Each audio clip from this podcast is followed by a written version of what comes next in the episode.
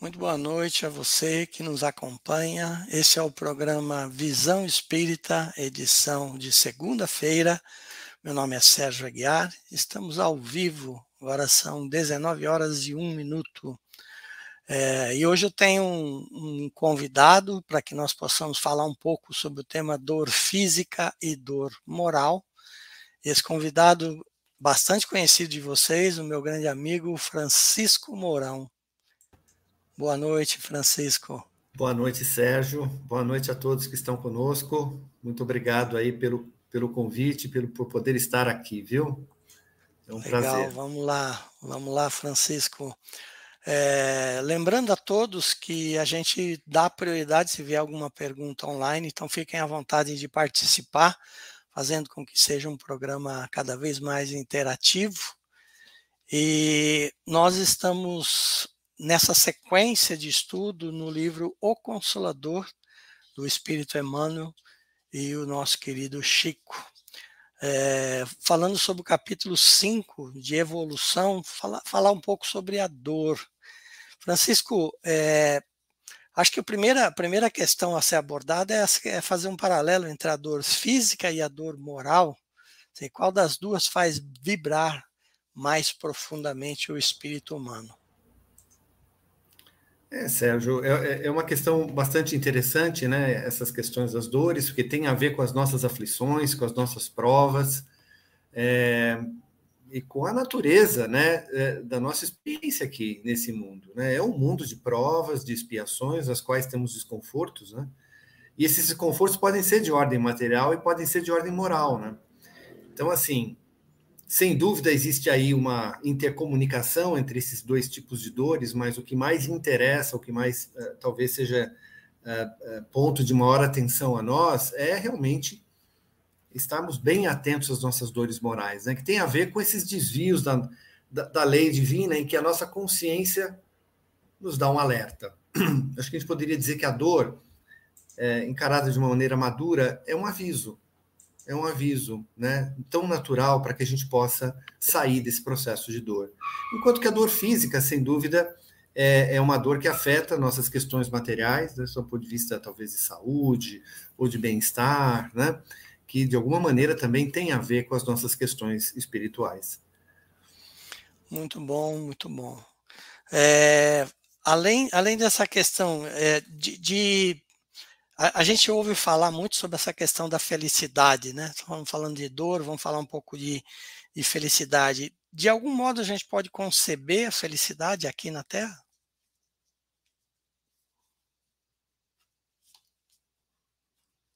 Olha, Sérgio, é, a felicidade absoluta, né? Ela não é esperada aqui na Terra por conta do estágio, né? Tanto o nosso estágio evolutivo como o estágio em que o planeta se encontra, né?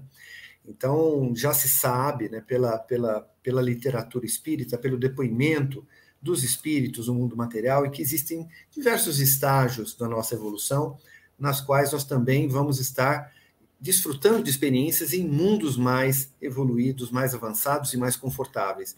Portanto, a gente pensar em termos de felicidade absoluta, no sentido da gente conhecer bem a lei divina, aplicar e sentir a lei divina, não, isso vai ser difícil, para não dizer impossível, para os espíritos que estão aqui na Terra. Né? Exceção de Jesus, né? que é o nosso guia, nosso irmão maior, que já evoluiu antes de nós, que já cresceu, que já passou por diversos estágios, já experimentou é, muitos outros mundos e que, de alguma maneira, agora é o nosso governador, é, o nosso pastor, né, eleito por Deus para que, de alguma maneira, possa nos guiar. Então, esse talvez seja, o, talvez não, é o único espírito que passou na Terra que não precisasse desfrutar de nenhuma dor ou, ou passar por alguma dor por questão de evolução. Né? Mas todos nós precisamos disso né? Então, entender que felicidade vai ser atingida aqui na Terra de uma maneira absoluta, não. Né? É, sem dúvida, a gente vai estar, de alguma maneira, mais esclarecido, mais consciente sobre as questões, sobre os desafios que a gente é, é, enfrenta, mas os desconfortos vão fazer sempre parte da nossa vida. Né? É, o, o, o, próprio Kardec, em determinado momento, fala sobre felicidade, que nós chamamos de felicidade real. Vamos relembrar aqui, é a posse do necessário. e fé no futuro e a consciência tranquila do dever cumprido. Então são elementos primordiais aí para que a gente possa atingir estado é, de felicidade. Mas é, quando a gente fala de dor, é importante a gente sempre ressaltar, até quando nós falamos de dor física, estamos falando de uma coisa muito mais temporal, né? Atrelada a, a, a circunspecta a, a, corpo físico, obviamente existem os processos de causa e efeito, né, que vão fazer com que uma dor física se arraste é, pelo, pelo perispírito, né, se impregne no perispírito e possa ser arrastada em mais encarnações, uh, mas a dor moral é aquela que dá uma contundência maior, né, quando nós falamos sobre ela. Fala, fala um pouquinho assim, o, o que, que auxilia o espírito na sua redenção espiritual, né? Onde está o maior auxílio para essa redenção? Olha, inclusive Emmanuel tem uma, né, Emmanuel Chico, né, tem uma pergunta bastante interessante em relação a esse assunto, né, e, e a resposta de Emmanuel, né? A redenção está no trabalho, está no trabalho, está no esforço está na dedicação, dentro de um projeto que seja possível de ser feito. E com uma intenção específica, que é melhorar primeiro a si mesmo, né, Sérgio? Trabalhando para isso. Antes disso, se conhecendo muito bem, se conhecendo melhor, tendo a coragem de se conhecer melhor, para daí, de alguma maneira, trabalhar num projeto compatível com um tempo, né? Um tempo que não é nosso, mas que é um tempo de Deus, né? Um tempo que realmente exige esforço, paciência, persistência, repetição, eh, aquisição de um hábito, né, para que esse hábito seja incorporado e transformado numa nova virtude. Então, quando a gente está trabalhando no bem, principalmente no bem de nós mesmos, não no sentido egoísta, mas no sentido de sermos pessoas melhores, somos sermos pessoas que, de alguma maneira, entendem melhor a lei divina e aplicam essa lei divina, sem dúvida é a melhor maneira da gente ir saudando essas dívidas. Né? Essa pergunta que você falou aí do livro dos Espíritos é fantástica, eu sempre cito essa pergunta. Que a felicidade relativa é isso daí, isso daí quer dizer, no que se refere a, a, questões materiais, se você tem a posse do necessário, você vai ter sempre uma felicidade a máxima possível, porque não está nem aquém nem além. Qualquer coisa além do necessário já começa a causar transtorno. E as outras questões né, ligadas ao mundo espiritual, se a gente tem fé, fé, né, que, que vamos é, ser, nós somos imortais e que a nossa consciência está tranquila e alinhada com o máximo esforço que nós podemos fazer diante de uma situação, pronto. Agora, são questões que estão além do nosso controle, que vão nos causar dor? Vão. Erros nossos, que a gente vai verificar lá atrás, vai, pô, errou, errei, vou ter que Vai, vai ter, mas faz parte do processo, né, Sérgio? Faz parte do processo. Quando a gente entende isso, a gente consegue levar a vida de uma maneira um pouco, eu diria, mais leve, né? Um pouco mais tranquila, mais serena, talvez, né? É. E, e, e, a fé, por incrível que pareça, Jesus falou também na questão de sermos deuses e podemos fazer tudo aquilo que ele fazia e muito mais, né? Temos toda essa capacidade em potencial, né, temos o potencial de anjo, é, ele a, também está colocando, inclusive, a fé, que a gente tenha fé em nós mesmos, né, Francisco?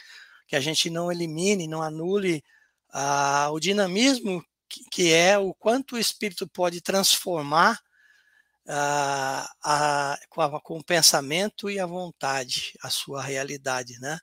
Inclusive, eu estava lendo semana passada, assim, o, o, onde você tem muito poder de mudança? No passado, nenhum. No presente, às vezes, muito pouco. Por quê? Porque você tem o processo de causa e efeito. Aonde você pode mais atuar com o teu livre-arbítrio é no futuro. Porque você está atuando hoje para transformar a tua realidade numa realidade diferente. Então, quando nós estamos falando de, de redenção, ah, uma, um sinônimo aí seria remissão, né? É, de você remir, de você é, ir eliminando, é, as, reparando os problemas que você vai vivenciando nas existências, nas existências que você vai tendo oportunidades novas. Então, a missão de cada um é se conduzir dentro desse processo de redenção. E, e nesse sentido, é. de luz, mas nós também precisamos nos imbuir dessa, dessa missão. É, e nesse sentido, né, nosso pai nos dotou de um acelerador e de um freio, né, que é, que é o, o livre-arbítrio, né, e, e, a nossa consciência. Na medida em que a gente tem noção dessas questões, né, é, e que sabemos que, por mais que a gente não queira, nós somos filhos de nada mais, nada menos do que Deus, né? Somos filhos dele. Se somos filhos dele, nós carregamos aí um DNA espiritual dele, direto dele. Daí a, daí a importância de Jesus nos relembrar sobre isso. Vós sois deuses, não no sentido de sermos o Pai, mas de sermos, de alguma maneira, herdeiros dessa perfeitude, dessa capacidade de nos aprimorarmos a cada vez mais estarmos, sim, sendo criados com uh, as leis divinas já, já dentro de nós. Já dentro de nós. Se Deus nos criou, ele colocou as leis dele em nós. Né? E, e essa questão aí que você estava falando também, né? Da gente trabalhar, trabalhar no bem, trabalhar no melhor possível, é, é algo realmente é fundamental para que a gente possa atingir esses objetivos, né? E uma, uma questão que, que Emmanuel coloca, né, é, que é interessante no, no, nesse livro Consolador, é por que, que o Evangelho não fala das alegrias da vida humana? Olha, é, Jesus sempre foi muito realista nessas questões. Né? No mundo tereis aflições. Jesus nunca negou isso. Embora Jesus também sempre valorizou o cotidiano né? Valorizou cada segundo da vida, né? Trabalhou desde a sua nunca deixou de cuidar das coisas do mundo. Lembremos que nos trechos do Evangelho, uh, os mais diversos, nós encontramos Jesus trabalhando no dia a dia nas questões mais simples, como na carpintaria, como pescar, né?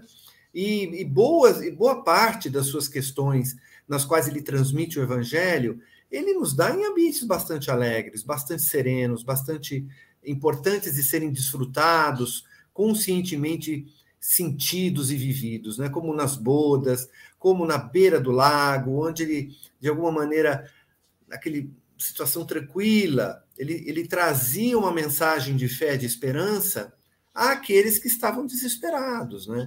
Então, assim, o evangelho é bem equilibrado em relação a essas questões, mais uma vez, e não poderia deixar de ser, né? porque não estamos aqui negando uma realidade, né, Sérgio? Então, o mundo tem, sim, dificuldades, é, tem, porque a população que aqui vive, né, a humanidade que aqui vive, os filhos do pai que aqui vivem são imperfeitos, estão trabalhando nisso, e é por isso que nós nos esbarramos, né? De alguma maneira, nós é, é, ferimos, às vezes, muitas vezes até não intencionalmente, ferimos o outro, somos feridos não intencionalmente, e é isso que causa uh, essas tristezas do dia a dia. Na medida que a gente compreende isso, eu, pelo menos, entendo que fica mais mais sereno, mais sereno a gente tocar. É. As dificuldades vão sumir? Não. Mas a forma de você encarar isso, isso pode ser mudado, né? De uma forma um pouco mais madura e mais otimista. Acho que é por aí. É, eu, eu você, você tocou num ponto importante. A gente geralmente olha para o sofrimento ou para a dor com sofrimento, melhor dizendo, é, como se a gente fosse realmente uma, uma criança mimada. É, e o povo, de certa forma, é, principalmente no contexto em que Jesus chega, era um povo que estava bastante oprimido, era um povo que, que tinha uma outra perspectiva de quem seria um salvador, né? um povo muito é, talvez até mais bélico do que qualquer outra coisa, né? Na, e, e, tanto é que muitos rejeitaram a vinda de, de, de, Jesus, rejeitaram Jesus como sendo o Salvador, por, por querer, por desejar uma, um, um Salvador empunhando espada e querendo forçar. Mas, obviamente, nós sabemos que aquilo que se força não dá sustentação, né? Porque tudo aquilo que é de imediato, sem uma transformação, sem uma conversão real, pelo próprio mecanismo da reencarnação, ele meio que desaparece, né? Quantos e quantos heróis que, que foram completamente esquecidos porque a, a, o seu heroísmo, a sua bravura estava muito pontuada na truculência, na, na, na força da espada, né? é, ao ponto que o que nós devemos trabalhar são essas coisas, como nos disse é, Jesus e, e, Paulo enfatizou muito bem dos tesouros que, que a traça não, não, não, não rói, né? Não, é, então a gente precisa tomar bastante cuidado, como você mencionou, da forma como a gente enxerga o problema. Milenarmente, existe a doutrina do sofrimento, como se o sofrimento fosse algo que pudesse expurgar. nós estamos falando aqui na dor como um, no papel, né, como uma, uma ferramenta é, não de sofrimento, mas de corrigenda, de, de correção de rumo, de mudança de, de, de, rota, de mudança de padrão de comportamento, de mudança de tendência, de natureza, uh, para que o homem possa se moldar uh, do, do instinto para o sentimento, fazer essa, essa é. migração, né? Essa questão que você está colocando é muito importante, né? Porque pode-se ter uma falsa impressão de que só passar pela dor você já está, de alguma maneira, aprendendo algo, ou expurgando algo, né? ou ganhando algum crédito. Né? Irmãos Dufault, é, nos seus livros de reforma íntima, nos pontua muito bem isso, né? e, e, e nos relembra algumas, alguns depoimentos do Evangelho segundo o Espiritismo, que não adianta a gente se cobrir de cinzas, e dizer que nós estamos aqui padecendo e que estamos sofrendo, e pelo simples fato de estarmos sofrendo, nós estamos ganhando créditos, né? Nós, não, não, não é isso. A dor, ela deve significar um alerta para que a gente mude nossa atitude, nós cresçamos, nós mudemos a nossa postura, porque através das ações derivadas da dor é que nós vamos de fato crescer, vamos de fato a angariar essas, essas virtudes que você acabou de colocar, né? Que sofrer por sofrer, de uma maneira assim, como você falou, uma criança, né, simplesmente reclamando e não tomando uma atitude, não vai, não vai eh, levar a, ao resultado realmente é, que nós é, precisamos ter e merecemos ter. Legal. É, todos os espíritos, em falando agora em reencarnação na Terra, todos os espíritos que passaram aqui pela Terra tiveram as mesmas características evolutivas no que se refere ao problema da dor? Olha, é, Sérgio, tem até uma resposta né, interessante sobre isso, né? Uh, sem dúvida, isso depende muito do livre-arbítrio de cada espírito, da escolha de cada espírito sem dúvida, todos passam por dor, mas talvez nature a natureza das dores, ou os caminhos percorridos, ou os tipos de dores uh, sejam diferentes. Mas o que interessa é o que essa dor provoca. Ela vai provocar uma transformação moral para o bem, para uma evolução, para um crescimento? E aí sim, né? Então, como a gente falou há pouco, né? Com exceção de Jesus, que passou por uma dor voluntária, sem necessidade de crescimento nenhum, e simplesmente passou por essa dor por amor a nós, nós todos aqui na Terra é, somos espíritos criados da mesma maneira, simples e ignorantes. Partimos do zero. Deus é tão infinitamente justo e bom que nos cria com condições iguais e nos dá direito a chegar no mesmo destino. A diferença é como vamos percorrer esse caminho. A isso Deus nos dá o livre-arbítrio, nos dá o poder de escolha, para que a gente possa ir, pelo nosso processo de escolha, de acerto e erro, irmos trilhando o nosso caminho de crescimento. Então, sem dúvida, todos nós vamos passar por dores. Né? É, eu acho que, que é, Francisco, esse ponto que você colocou é, é, a maior prova do amor divino. Né? Ele nos permite esse crescimento de uma forma paulatina, de uma forma sistêmica, mas que pode ser progressiva de acordo com o pace, com o ritmo que nós queremos dar. É, esse é um, não necessitaria ter um respeito todo para conosco, mas tem-se, a gente sabe, um respeito todo na, na, no que tange ao livre-arbítrio, ah, e essa possibilidade que cada um acorde, cada um possa se movimentar do jeito que acha que consegue, do jeito que, no ritmo que acha que consegue, é, em direção ao, Pai, nesse, nesse trajeto evolutivo, uh, isso eu sempre fico, sempre que eu lembro disso, é uma coisa que me, me, é, me dá muita alegria de ver Deus como esse Pai amoroso, né, como esse Pai que, que permite esse tipo de coisa. Sérgio, me permite aqui um, um, um complemento né, nessa questão tão importante, né, para a gente pontuar para aqueles que estão acompanhando a gente é, sobre a responsabilidade que a doutrina espírita também nos dá. Não, não nos dá apenas alento, esperança, como você acabou de dizer, mas nos, nos traz responsabilidade. Porque veja só, se o pai, que é o pai, respeita o passo de cada um, muitas vezes, por que, que nós não, não, não respeitamos o passo de crescimento dos irmãos? Hum,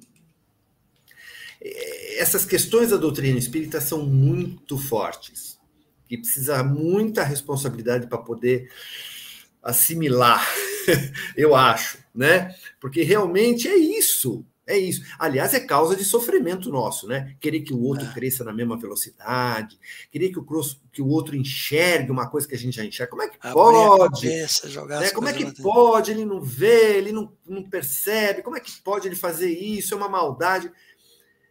Nós que entendemos um pouquinho da doutrina espírita, a gente entende que nós também já estivemos lá, que alguém nos deu a mão, né, que hoje, se nós estamos numa situação de maior esclarecimento, de maior consciência, a gente tem que ter compaixão com o outro. Sem dúvida, não vamos negar o erro. Não, não é isso. Mas não é para condenar. Porque se o pai não condena, o pai não condena, o pai tem paciência infinita conosco, por que, que nós não podemos ter? É. Né? E aí Jesus, de novo, dá de, dezenas de exemplos né, no, seu testemunho aqui. Né? Ele não condenava, ele apontava, mas ele não condenava. Né? Isso faz também com que a gente possa é, nos livrarmos de questões que de fato não são nossas. A gente pega é. questões para nós sem precisar. Ah, porque se preocupar com o passo do outro? Tudo bem, se o outro está nos nos aborrecendo de alguma maneira, que a gente possa colocar isso, mas que a gente não insista na transformação do outro na velocidade que nós queremos. É na é. velocidade que ele quer. E ele é vai, de alguma violência. maneira, vai colher as dores que ele escolheu colher. Não é isso?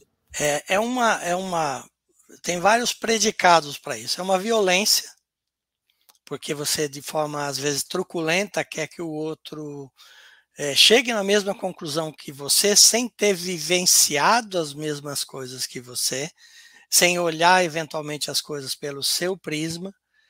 É, além disso, é uma arrogância muito grande, porque a gente se coloca numa posição de é, superior ao outro e também se coloca numa posição de é, juiz e, e aquele que determina que caminho que o outro deve, deve seguir. Quer dizer, se o pai deixa essa liberdade, por que, que a gente quer castrar a, a, forma de viver das outras pessoas, né? Sem falar na falta de caridade.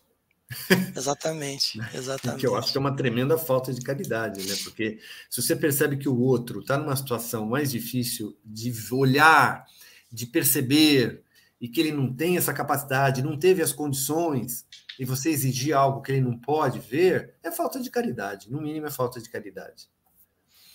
E, e, vamos falar até um pouco sobre, sobre um aspecto que, de certa forma, é um dogma para uma das religiões maiores aí, né? É, existem lugares de penitência no plano espiritual e acaso poderá haver sofrimento eterno para os espíritos inveterados no erro e na rebeldia?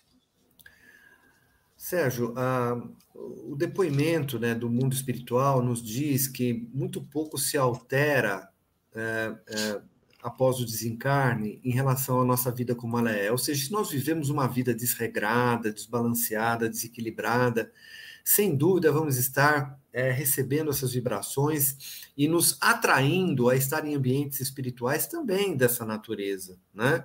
Se nós procuramos viver no bem, trabalhar no bem, fazer o bem, nos sentirmos relativamente felizes, confiantes, né? nós vamos, sem dúvida, ao passar para o plano espiritual, estarmos atraídos para ambientes assim. É, é praticamente impossível a gente conhecer a infinidade de moradas né, que, que o Pai nos reserva. Sem dúvida, existe uma infinidade de moradas e de ambientes que são apropriados a cada um de nós. Né? Agora, a gente entender que o inferno é permanente, perpétuo, existe? Não, isso não. Por quê? Porque a gente sabe que todos nós estamos fadados a perfeição, é o nosso destino. é o nosso destino. Então, assim, é, por mais que pareça que aquele sofrimento seja eterno, por ser talvez intenso, bastante desagradável, é, os depoimentos do mundo espiritual nos mostram que não, esses espíritos são resgatados desses ambientes e que, logicamente, após um acordamento, uma reflexão, uma tomada de consciência, passam a viver novas experiências para que possam ganhar mais talentos, né? Então, assim, o, o inferno perpétuo não existe, mesmo porque o Pai não nos criou para essa infelicidade, né? Então, e Jesus também disse: nenhuma ovelha vai ficar perdida, nenhuma. Eu vim aqui para resgatar todas as ovelhas. Então, que a gente tenha essa certeza, né? De que, por mais que, que a gente olhe para alguns irmãos e perceba que eles são muito ainda desprovidos de luz, muito ainda desequilibrados, né, muito propensos ao mal, que a gente tenha a certeza de que isso não é permanente, que isso vai mudar. Legal. É, se é justo que a gente espere no decurso do nosso roteiro de provações na Terra por determinados tipos de dor, nós estamos falando aqui que, que a dor ela está presente, né? E esse é um planeta de escândalo, como disse Jesus, é, como que deveria ser essa nossa relação com a prece? Devemos cultivá-la sempre? Nossa, Sérgio, isso é tema para muitos encontros aqui, né? A prece, é, eu acho que resumindo, a prece é um recurso que jamais deve ser desprezado, em qualquer circunstância. Né? Kardec, inclusive, é, no seu evangelho, dedicou um capítulo exclu exclusivo somente à prece. Né? Na verdade, são dois, acho que é orar e vigiar, e depois um outro só sobre preces espíritas. É, e nós já sabemos né, o que ocorre é, com a, aquele que se coloca em prece, tanto aquele que está encarnado em relação ao plano espiritual, aquele que está no plano espiritual em relação ao plano material, aquele que está no plano espiritual em relação a outros planos espirituais, há uma descrição dos fenômenos que ocorrem na prece. Aquela prece sincera movimenta o fluido universal e, sem dúvida, traz alívio. É, vai tirar a prova do caminho? Não, não vai. Mas aquela prece que é sincera, é de coração, ela é sempre ouvida e mobiliza em nós os recursos que às vezes nós não, não estamos vendo no momento que a gente acaba encontrando e podemos então superar aquela dificuldade, aquela prova com um pouco mais de facilidade e logicamente vamos sempre sermos intuídos por aqueles espíritos bondosos, benevolentes que também querem nos inspirar. Eles não podem fazer a prova por nós, mas eles vão estar ao nosso lado, nos fortalecendo, nos intuindo, mobilizando outros irmãos para que possam uh, facilitar a gente superar essa prova. Então, claro, prece bem feita, sincera, não precisa ser com palavras bonitas, mas na sua intenção, ela sempre é valorizada no plano espiritual. É mesmo porque é, uma, prepara, uma boa preparação para uma prece é, é até uma característica mais relevante dela. Vibracionalmente, nós nos erguemos, né? erguemos o padrão vibratório e entramos em contato com as correntes do bem, com as forças do bem. Uh, e, e, e, é importante, você até enfatizou, assim, ela não vai eliminar uma prova do caminho da gente, mas ela vai deixar a gente mais forte para lidar, mais capacitado, vai, vai colocar o, o vós sois deuses que Jesus falou, ou seja, vai, vai nos deixar é, vai fazer com que nós não pensemos na dor como algo definitivo é, e nem como algo tão forte que a gente não consiga suportar. Porque a gente às vezes esquece as promessas do, do, do Cristo. Ele disse que o fardo dele era leve e o jugo seria suave. é, quando ele pede essa, essa convocação. Então, ele, ele pede uma, um olhar, uh, primeiro, de reencarnacionista, né? Um olhar para um momento pequeno da, da, da vida, nós temos uma vida em múltiplas existências, é, e não olhar para as coisas de, de forma fatal. E quando você estava falando um pouco sobre isso, na questão anterior, me, me, me veio na mente assim: tem duas coisas que são fatais. Para o corpo físico é a morte, né? A morte ela é fatal, não se pode mudar, todo mundo morre. É, e a outra coisa, para o espírito, a outra coisa que é fatal para o espírito é a evolução. A gente é predestinado por herança divina para retornar ao Pai. E, e, então essa esse processo natural de evolução nós não conseguimos conter, nós não conseguimos parar. A gente pode de vez em quando estacionar é, e dificilmente a gente conseguiria é, buscar alguma coisa eterna, tanto uma morosidade, né? Porque quando a gente vê a definição de, de paraíso, a gente vê é, anjinho tocando harpa, né? Aquelas definições de filmes antigas. É, na verdade, a gente vê muito ócio.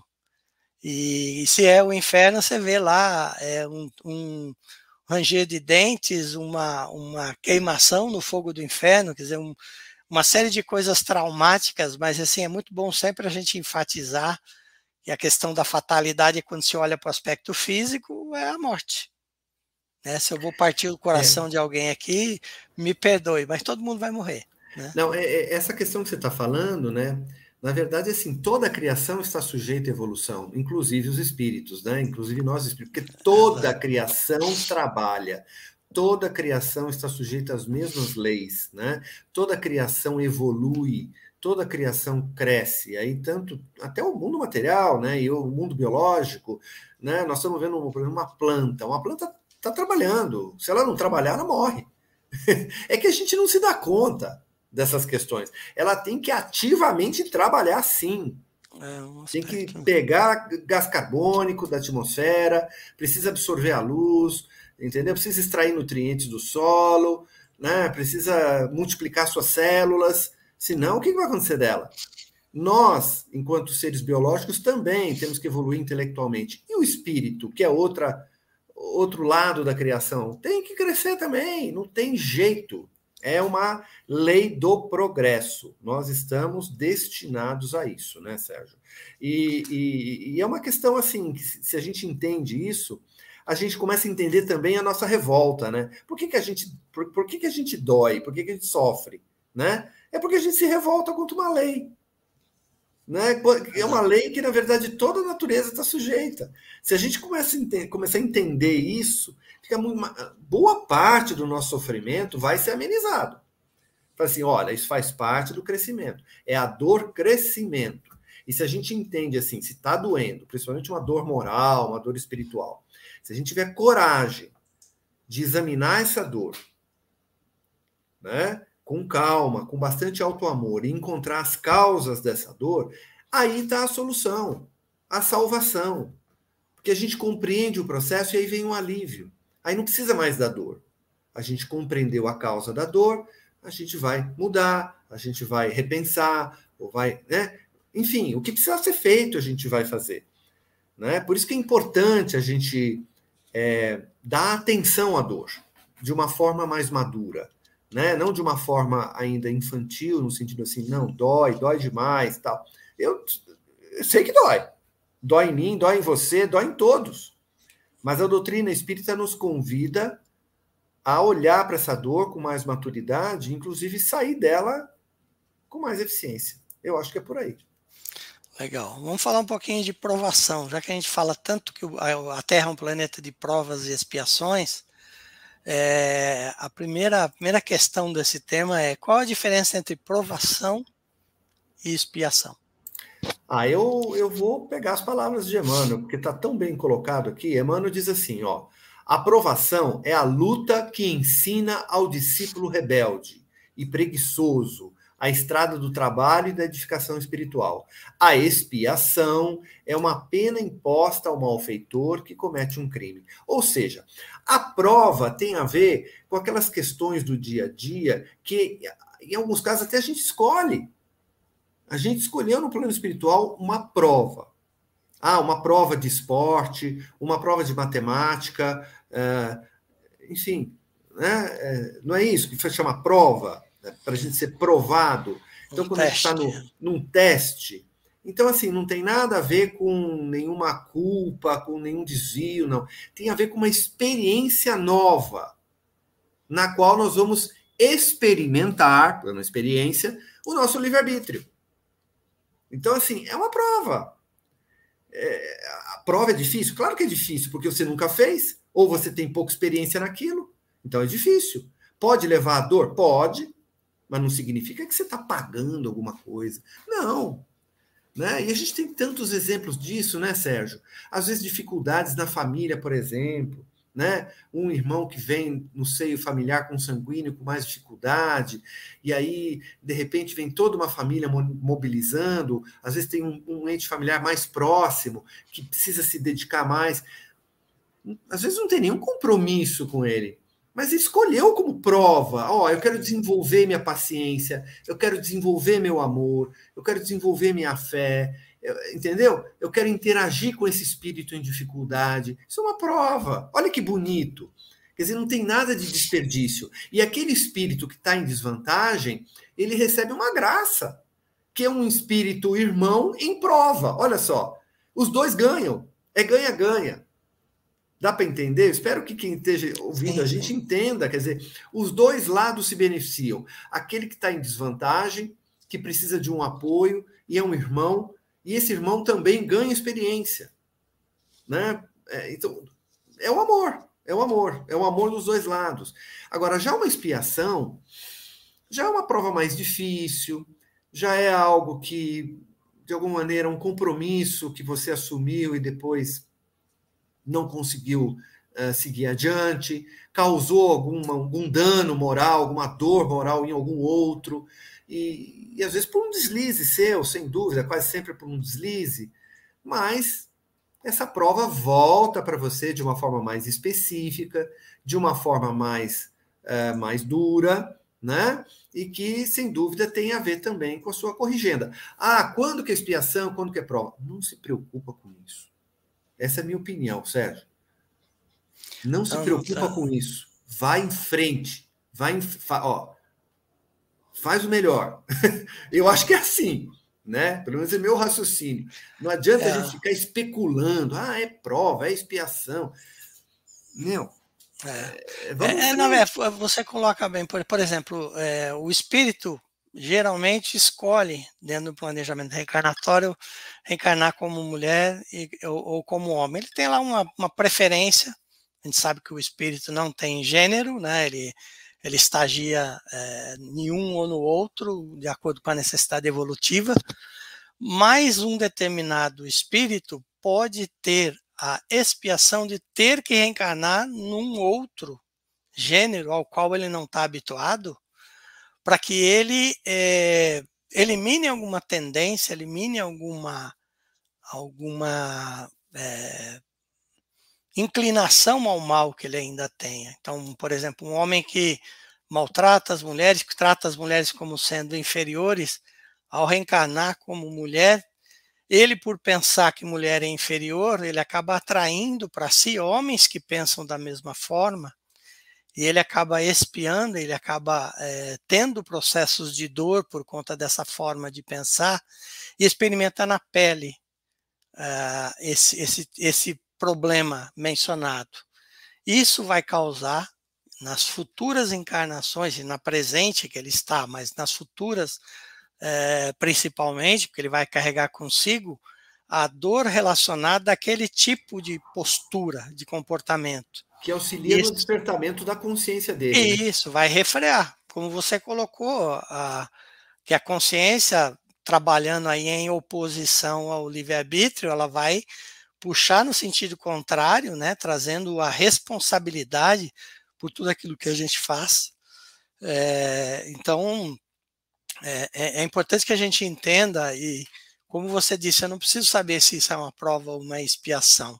Se está, de certa forma, é, e as duas vão me, vão me tolher algum, alguma, vão, vão moldar alguma virtude que eu estou desenvolvendo, e os testes são exatamente para eu experimentar né, e, e me desenvolvendo nisso, ou está é, tá corrigindo uma forma de pensar, um, um, comportamento, seja um comportamento emocional, seja um comportamento de pensamento, seja um comportamento na ordem é, física, né, de ação, é, isso vai, de certa forma, tra ser trabalhado também, do mesmo jeito. Eu acho que o, Quando, que, o, o que é importante, vai, só para concluir isso Pode aí, falar, pode falar. É, é assim, independente né, de que situação a gente esteja vivendo hoje, para aqueles que estão acompanhando a gente, né? Que eu tenho certeza que todos nós estamos sempre com alguma dificuldade. Né? Como minha avó dizia, é natural. É natural. Né? O que importa né, nessa ótica da doutrina espírita é: estou fazendo o meu melhor? Estou fazendo o meu melhor? Isso é muito importante. Por quê? evita a gente contrair mais dívida, né, amigo Sérgio? É. Não podemos contrair mais, a gente já tem muito para pagar, então, e muito para aprender. Então, que a gente não contraia, né? Embora o nosso pai nos dá crédito infinito, né? A gente só vai ter que saudar isso aí depois, mas Olha, que a gente mas... tenha essa consciência, né? Mas é só benefício, Francisco, porque se a gente também sabe pelo Espiritismo que ninguém retroage, né? Sim uma, uma aquisição né, uma, de uma virtude ou uma melhora numa tendência, inclinação para o mal, ela é consolidada e aquilo, quando consolida, vira, vira aquisição, vira atributo do espírito e ele não perde mais. É, ele vai ser constantemente testado nessa nova aquisição para ele compreender, não só intelectualmente, mas no campo do sentimento, é, em quais situações cabe aquela mesma resposta.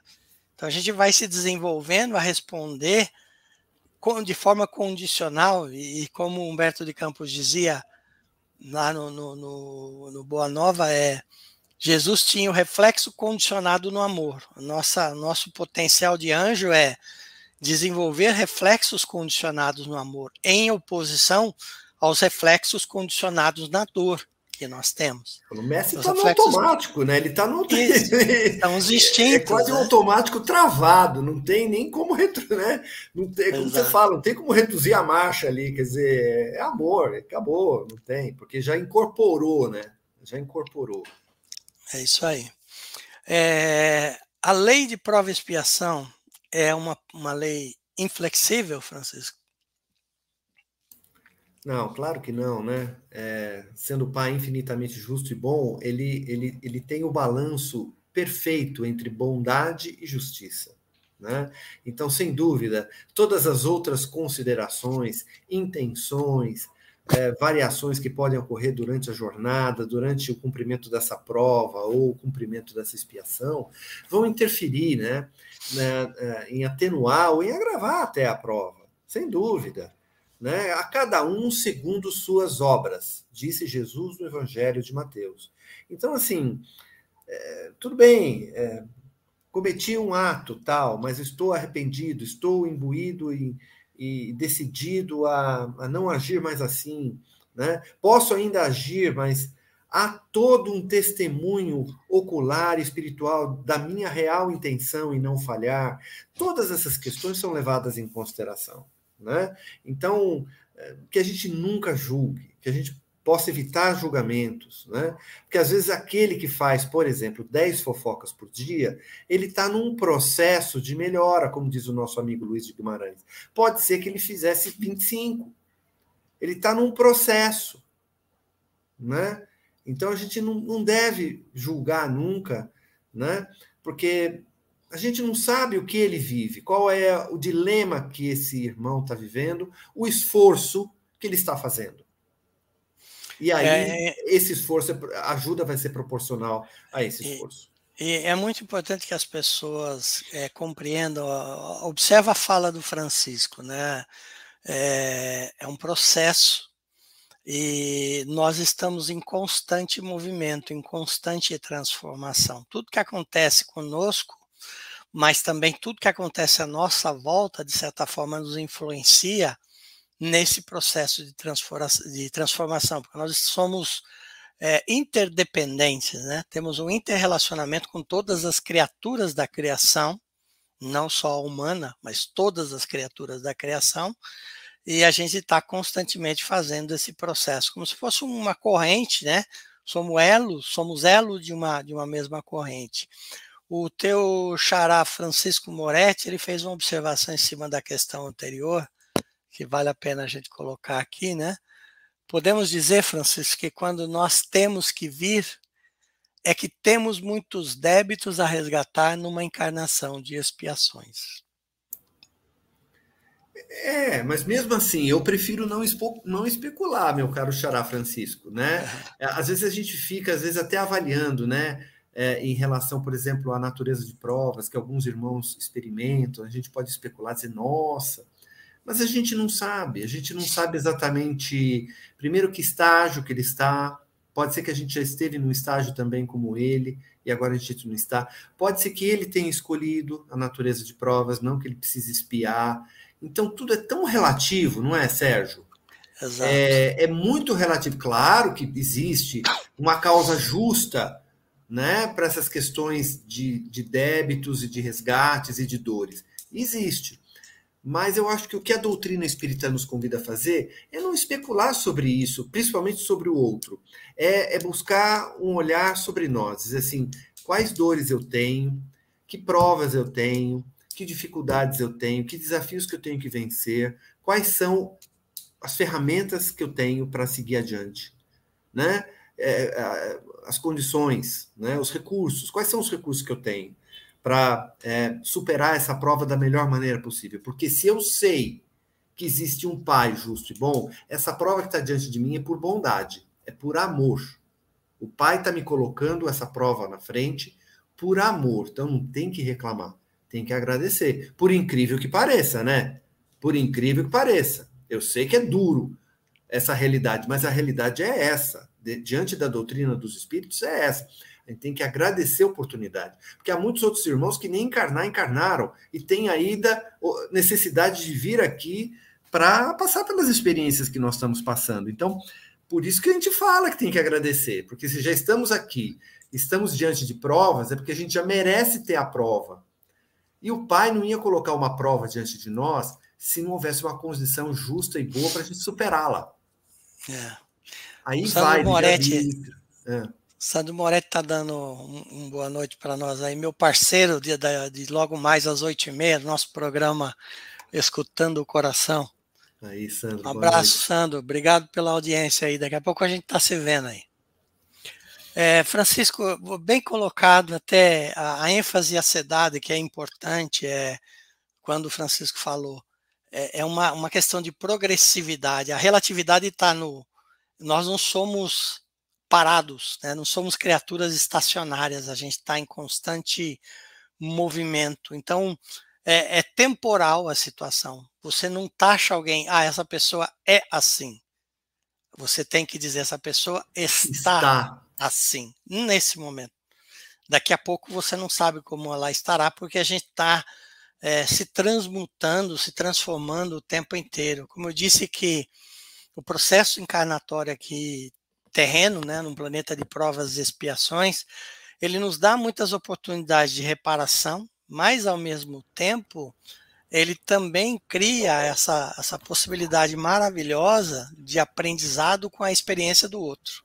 Sérgio, para completar essa história de julgamento, né, me, me corrija se eu estiver errado, eu acho que é Jung, tá? Jung coloca assim: não interessa o que acham de você, não interessa nem o que você acha sobre você.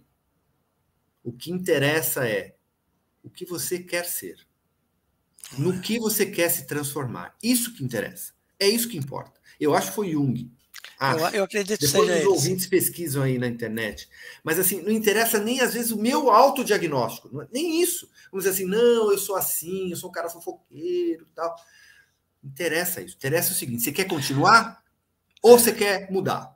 E, e, você sabe por que é muito interessante isso? Eu comecei a rir quando você falou, porque a observação de Jung da relevância que é, a partir do momento que você tenta concluir quem você é, o processo de autoanálise, de autoconhecimento, é, você está se transformando. Quando vem o, o momento aham, que você fala, poxa, eu sou assim, não, você estava assim, concluiu, e a partir desse segundo, você já não está mais, porque é, modificou em você. Já tem uma outra consciência. Uma outra consciência. Teve uma abertura de consciência ou tem uma outra consciência que vai fazer com que você passe a modificar o teu, o teu mas, comportamento. Mas, mas, a provocação vale, né, Sérgio? Porque às vezes a gente escuta irmãos falando assim, não, eu não vou mudar e tal, né? Pode, é, sim, é uma decisão.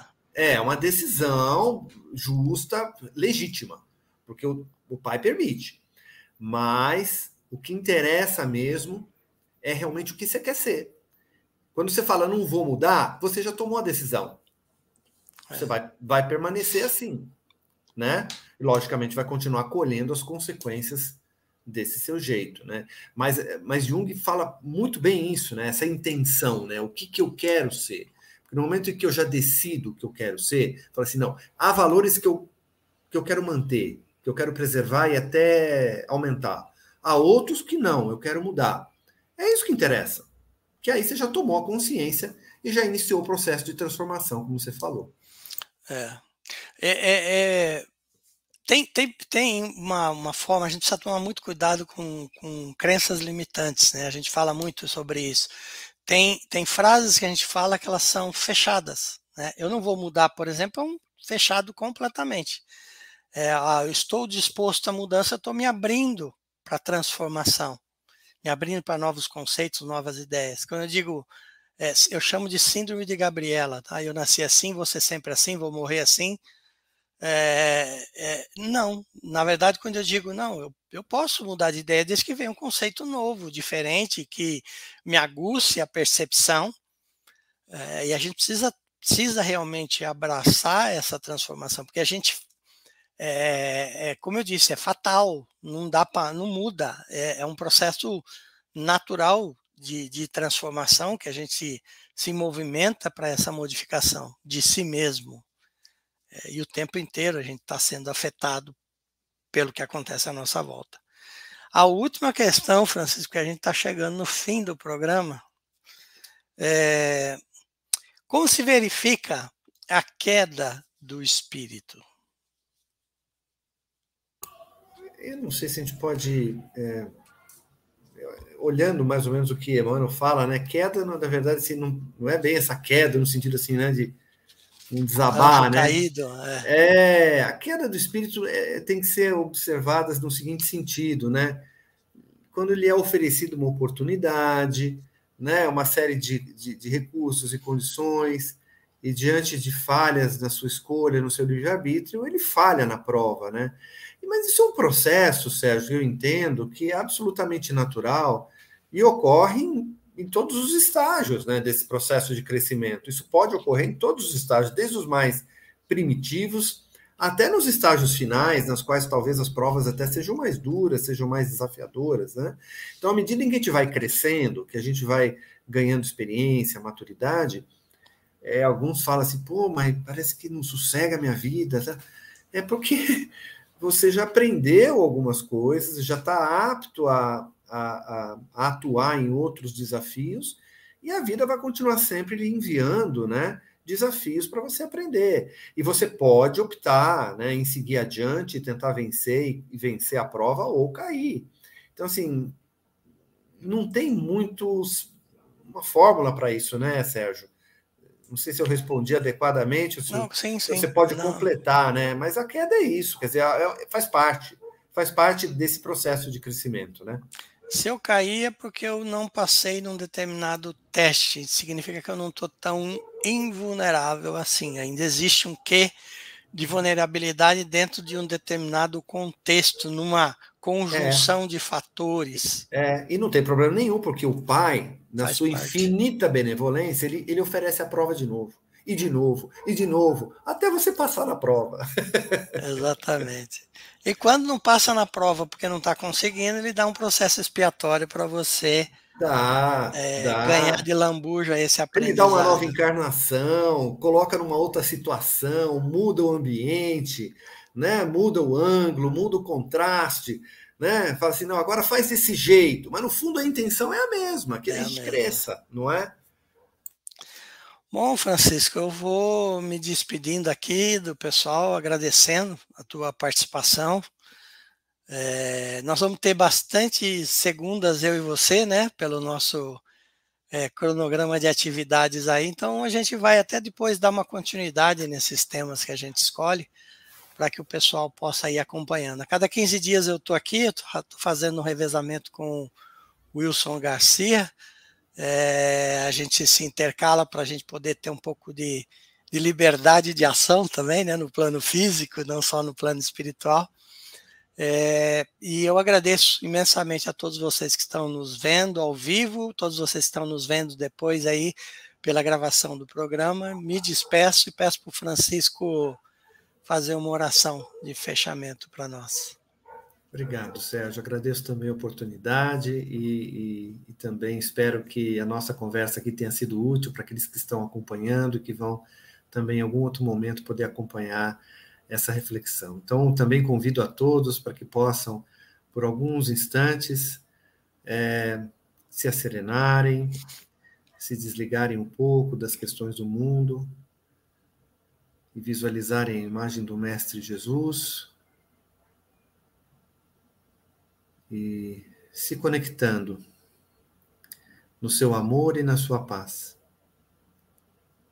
na sua infinita bondade, infinita atenção e caridade que o Mestre tem por nós. E que nós possamos, então, agradecer por esse Mestre que nos exemplifica, que nos orienta e encoraja, e pela consciência da sua mensagem em traduzir a real natureza de nossa existência. As benesses, os privilégios, as bênçãos, mas também, e não menos, todas as provas, todas as dores, todos os desafios, que de fato são aqueles os únicos que nos movem em direção ao nosso crescimento. Pedimos também Bênção a todos os outros irmãos que não nos acompanham agora e que não podem estar aqui, mas que recebam essas vibrações amigas e esse encorajamento de luta e de maior construção da sua fé individual. E nosso Senhor Jesus possa estar entre nós, agora e sempre. Boa noite e até uma próxima oportunidade. Boa noite, até mais.